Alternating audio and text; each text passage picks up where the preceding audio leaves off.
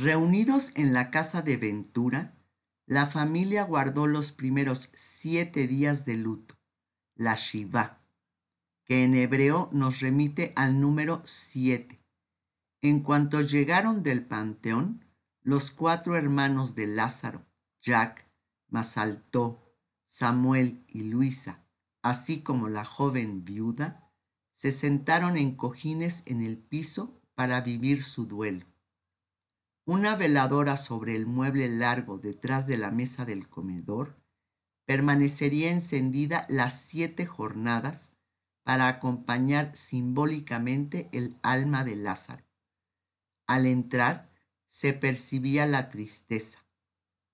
Los espejos, asociados desde siempre con la vanidad, ya estaban cubiertos con mantas como la manda la ley judía, anunciando que no es apropiado preocuparse por la apariencia física en momentos penosos. El cabello de Ventura estaba desarreglado, solo se lo acomodaba de vez en vez detrás de la oreja para que no le molestara. La mirada como la piel, pálida la espalda contra la pared parecía sostener el muro. Ventura sentía que se le venía encima y la imagen imborrable del rabino rasgándole esa ropa que vestiría los siete días no la abandonaba ni un segundo. Qué terrible, qué dolor, qué pérdida. El Kadish se pronunciaba todos esos días durante el meldado palabra tan de nosotros los sefaradíes, por las tardes en la casa de Ventura, por las mañanas en el templo de Justo Sierra.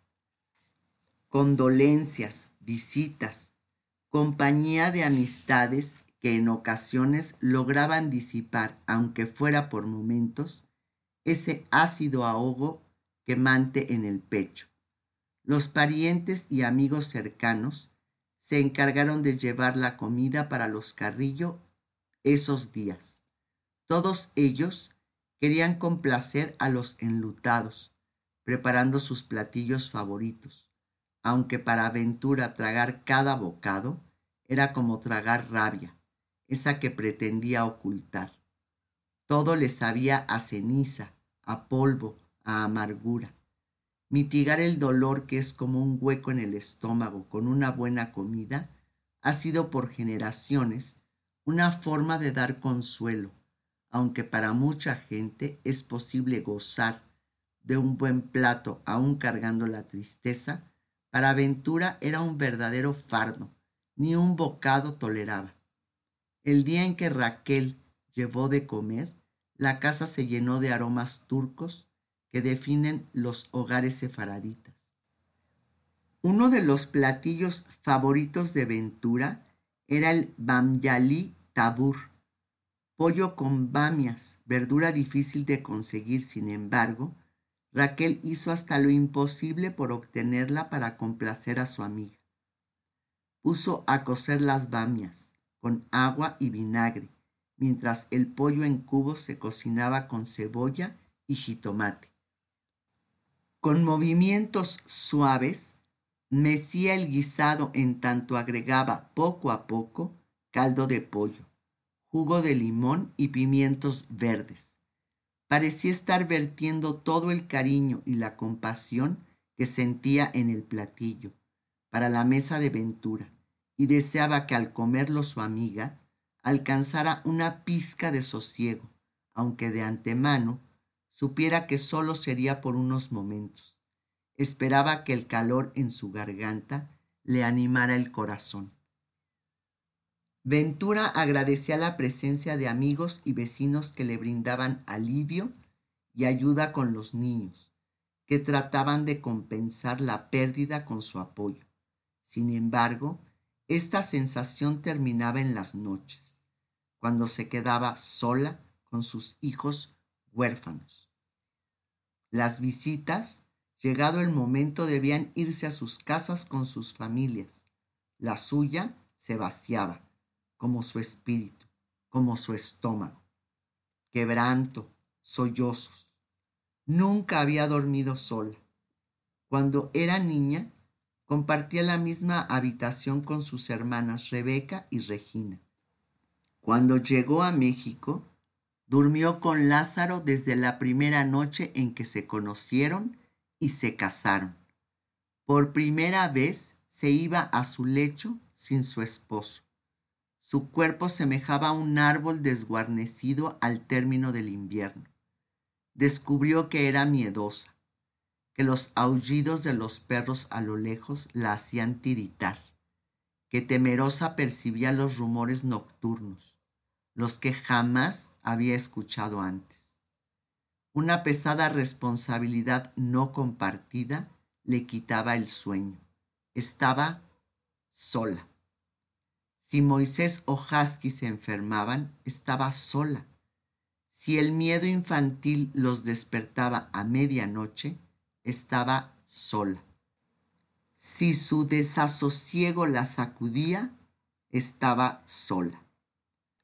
Una soledad tan oscura como lo abisal del océano. Una soledad fraguada por la ausencia. Soledad que hasta en los oídos se adhería la cólera se iba gestando para embestir después. Era el séptimo día luego del entierro. Nuevamente una leve llovisma inusual para la época. Después del rezo matutino, el shaharit, Ventura y sus cuñados regresaron a sentarse en el suelo por última vez. El rabino tomó a cada uno de ellos de la mano y les ordenó levantarse y terminar la shiva se retiraron el atuendo rasgado, salieron a la calle y dieron una vuelta a la manzana simbolizando su reintegración a la vida diaria. La vida diaria. Ventura se preguntaba cómo hacer para volver a ella sin Lázaro, cómo sentarse en la sala que traería a su memoria los días de fiesta y las reuniones que organizaba con tanta meticulosidad y devoción para dar gusto a su marido. ¿Cómo dejar de percibir la loción de Lázaro en su baño? Llegó la hora de quitar las mantas de los espejos. Sus labios parecían haber perdido el tinte de granate que ostentaba un par de semanas atrás. Nunca se había visto tan vieja. Peor aún, nunca se había sentido tan vieja. En el espejo se reflejaba una pobre viuda, una extranjera en un país donde su esposo había construido todo un andamiaje. A unas cuantas calles del hogar de los Carrillo, únicamente separada por la calzada de la Piedad, que luego llevaría el nombre de Avenida Cuauhtémoc, donde se construiría el famoso Cine México, la casa de Nisim también vivía el último día del meldado, y también quedó vacía. Ningún llegado. Todos se fueron despidiendo.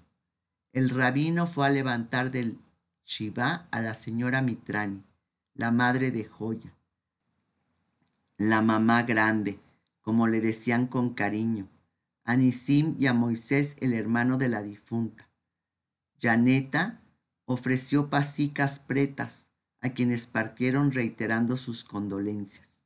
Algunos venían de despedirse de Ventura, ahora lo hacían de Nisim. Muchos de ellos habían compartido festejos en numerosas ocasiones y ahora la tragedia de las dos parejas. Al quedarse solos, Nisim y Janeta se abrazaron. La niña dobló la bata de dormir de joya y la guardó por última vez. Ventura se permitía el llanto por las noches, a solas rodeada de fotografías y recuerdos. Con el paso del tiempo extrañaba sobremanera la compañía de Lázaro, el sonido de sus pisadas enérgicas cuando llegaba a casa, la voz cariñosa, la mano fuerte. En las mañanas no sabía de dónde sacar fuerzas para levantarse y disimular el abatimiento frente a Husky y a Moisés. Con frecuencia se preguntaba si le sería posible sacarlos adelante, si le sería posible reponerse de este inesperado golpe. Solía volver a su recámara después de mandar a sus pequeños a la escuela y luego de dar un azotón a la puerta, recogía todo su cuerpo en una posición fetal en la cama. Dormitaba. Mantenía interminables diálogos mudos con Lázaro. Se le agolpaban en la cabeza las terribles imágenes del panteón, pero ¿cómo hacer para arrancárselas? y que no siguieran carcomiendo su mente. ¿Cómo hacer para no pensar? Para que sus manos no buscaran inútilmente entre las sábanas el cuerpo de Lázaro. Extrañaba más que nunca a sus padres y hermanos. Trataba de imaginar cómo sería su vida en Estambul si hubiera permanecido allá. No habría conocido América, ni tendría comodidades ni amigos tan solidarios ni el alma como si caminara con los pies desnudos sobre carbón ardiente. Así la incineraba el pesar. Las manos ajadas le dolían. Lázaro le abrió el mundo, le enseñó a ser mujer y ahora también le estaba enseñando a sufrir. La estridencia del duelo colmaba sus veintiocho años, gestos ásperos, lamentaciones. La señora Raquel visitaba constantemente a Ventura. Le ayudaba con los niños y la acompañaba, aunque ella no siempre lo quisiera, pues se sentía custodiada y sin oportunidad de dar rienda suelta al llanto y a la rabia. Raquel insistía, ¿cómo estás? Y Ventura mentía, cada día mejor. Por su parte, Husky, con apenas ocho años, no entendía el significado de morir. Con el tiempo sabría que morir es no poder abrazar a un padre, no recibir su bendición cada noche, no jugar con él. La tía Rebeca, esposa del tío Jack, el hermano de Lázaro, no había podido tener hijos y mantenía una especial conexión con Husky. Mientras Ventura permaneció con su esposo en el hospital, Rebeca se había hecho cargo de los niños. Les aconsejaba que rezaran mucho por su padre y ellos lo hacían cada noche. Pero fue en vano. Rezaron noches enteras y a pesar de sus ruegos, ahora eran huérfanos. Tuvo que pasar mucho tiempo para que Husky comprendiera por qué, si él había hecho lo que dijo su tía, Dios no lo había escuchado. Por su parte, el silencio de Moisés se prolongó días. Ventura estaba sumamente angustiada. Incluso llegó a pensar que haber perdido a su padre a los siete años lo había dejado mudo. La tristeza hacía que se le viera la cara larga y sus mejillas infantiles lucían escurridas. Enfrentar la rutina y el mundo cotidiano después del meldado no le sería fácil a ninguno de los dos chiquillos. Había días enteros en que Ventura se quedaba en casa, en su cómoda bata de flores. No cocinaba. Eso sí que era mala señal. Moisés le rogaba que no lo llevara a la escuela. Quería permanecer con ella y llorar y dormir. Pero su mamá le explicaba que era mejor ir a jugar con sus amigos y ella estaría esperándolo en casa, tal como sucedió. Pero en la calle de Chihuahua número uno, silencios largos y espesos alimentaban las tardes, y las risas tardaban en llegar. Sombras, la noche devorando los sueños, el día engullendo la rutina. La presencia de Lázaro se extrañaba más cada jornada. Nisim vivía días largos y entristecidos por la pérdida de Joya. Sin embargo, se estaba resignando. La enfermedad había sido tan larga y había visto a su esposa padecer tanto que de alguna manera estaba tranquilo al saber que el sufrimiento de ella había concluido. Serían tal vez su madurez, su edad y la compañía de su hija Janeta lo que le ayudaba a ir restableciéndose. Además, tenía la responsabilidad del negocio de Casimires y alfombras que había compartido con Lázaro, y del que en adelante tendría que rendirle cuentas a Ventura. Nunca olvidaría la expresión de su niña cuando volvió del entierro. Ella se había prometido cuidar a su padre como él la había protegido y juró prodigarle siempre una sonrisa. Ante esas palabras, instintivamente Nisim pensó en las lágrimas ambarinas de Ventura, en su pesadumbre también ámbar, y juró a su vez darse a la tarea de desterrar aquel halo sombrío que la habitaba.